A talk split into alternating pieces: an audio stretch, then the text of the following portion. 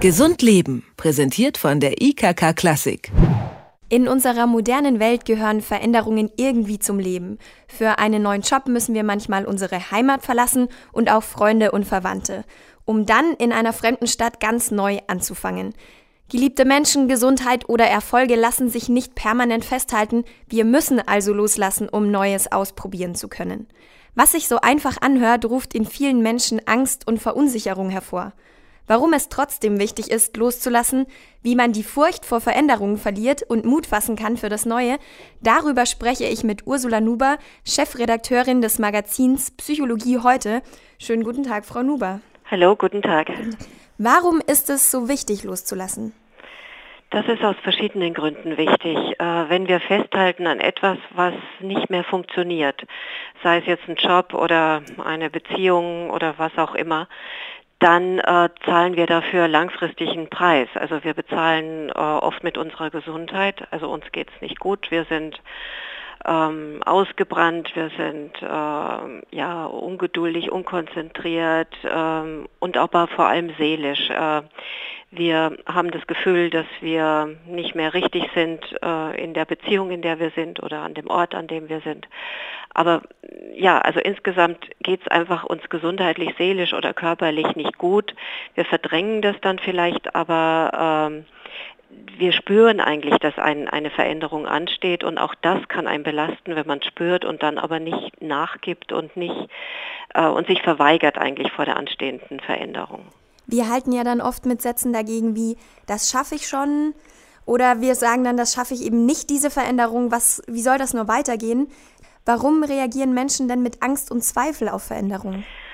Ja, das hängt, ähm, ja, wenn man mal ganz tief in die Psychologie einsteigt, vielleicht auch damit zusammen, also wie wir überhaupt mit Veränderungen ähm, konfrontiert worden sind in der Vergangenheit, beziehungsweise ob wir Mut bekommen haben, dass wir Veränderungen schaffen. Das fängt oft schon bei Kindern an. Also wenn man Kindern, Kinder ermutigt, dass sie ja durchaus in was Neues gehen können und dass da schon nichts Großes passiert. Also wenn wir da eine Grundsicherheit haben, ähm, als Kind schon mit neuen Situationen umzugehen. Also viele unterscheiden sich ja zum Beispiel darin, welche Erfahrungen sie im Kindergarten gemacht haben. Dies nur als Beispiel. Ähm, das ist also so eine grundlegende Geschichte. Wie veränderungsfreudig sind wir? Ähm, aber dann geht es natürlich schon so, dass wir alle Angst haben vor dem Neuen, weil wir natürlich auch Gewohnheitstiere sind. Wir, das, was wir kennen, das Vertraute, das gibt uns Stabilität und Orientierung und das brauchen wir ja auch in diesem Leben. Und so halten wir erstmal an dem Gewohnten fest, weil wir eben Angst haben, die Schritte zu tun ins erstmal ins Niemandsland. Wir wissen ja oft gar nicht, was da auf uns zukommt. Ähm, und das ist insofern verständlich, dass die Angst da ist und Veränderung, so kann man sagen, ist eigentlich immer mit Angst nur zu haben. Also eine Veränderung ohne Angst gibt es im Grunde gar nicht. Könnte man sagen, dass wir dieses, diese Kunst des Schlussmachens und des Abschiedsnehmen auch verlernt haben mit der Zeit, weil vielen Menschen fällt es ja schwer, irgendwie einen Stru Schlussstrich unter eine unglückliche Beziehung oder irgendwie eine unerfüllte Arbeit zu setzen? Ja, ich weiß nicht, ob wir es verlernt haben. Ich glaube eher so, dass wir ja, Sie haben das in Ihrer Anmoderation sehr gut gesagt, also mehr vielleicht als früher mit Veränderungen konfrontiert sind. Also früher war das Leben sehr viel ähm, geordneter, wenn auch gleichförmiger vielleicht. Äh, es war nicht so viel Neues ähm, da, was man angehen musste. Ähm, ich glaube, wir sind da einfach auch zu, vielleicht auch überfordert. Ähm, es ist zu viel, was wir leisten müssen an Veränderungen. Und insofern ist es verständlich. Wie könnte man denn diesen Ängsten entgegenwirken? Gibt es da Tipps, um für diese Veränderungen besser gewappnet zu sein?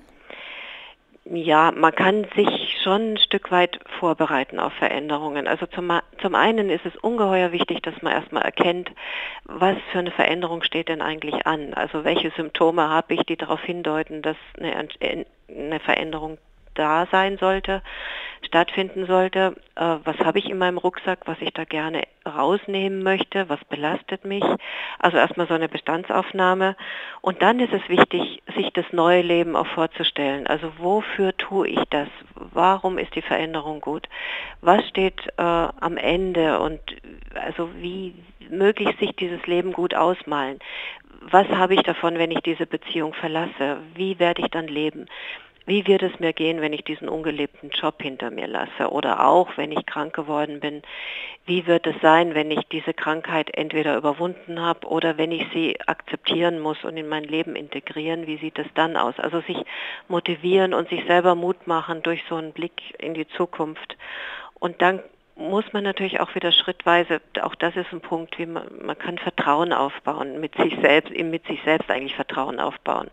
So nach dem Motto, wie Sie sagen, das schaffe ich schon. Also indem ich mir ähm, mich annähere an das neue Ziel. Also wenn ich mir zum Beispiel, äh, wenn ich ausziehen will und äh, dann gehe ich erstmal in das Stadtviertel, in das ich ziehen möchte. Ich frage Leute, die dort wohnen, wie geht es ihnen und so weiter. Also ich kann mich vorbereiten auf die Veränderung und das sind so ein paar Hinweise, wie wir diesen neuen die Angst nehmen können. Sie sprechen die ganze Zeit von Symptomen, an denen ich merke, dass eine Veränderung ansteht. Was wären das denn für Symptome beispielsweise? Ja, das kann zum Beispiel sein, dass ich ähm, ja unter Schlafstörungen leide, mich irgendwas umtreibt und ich weiß nicht genau was, dass ich mm, unerklärliche körperliche Symptome habe, wie äh, ständig Kopfschmerzen, ständig Rückenschmerzen.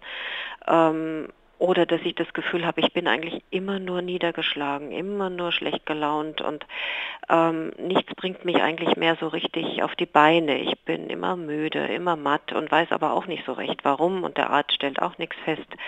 Äh, oder ich bin gereizt, zynisch, also nichts macht mir irgendwie so richtig Freude und ich urteile über andere zynisch oder über Situationen zynisch.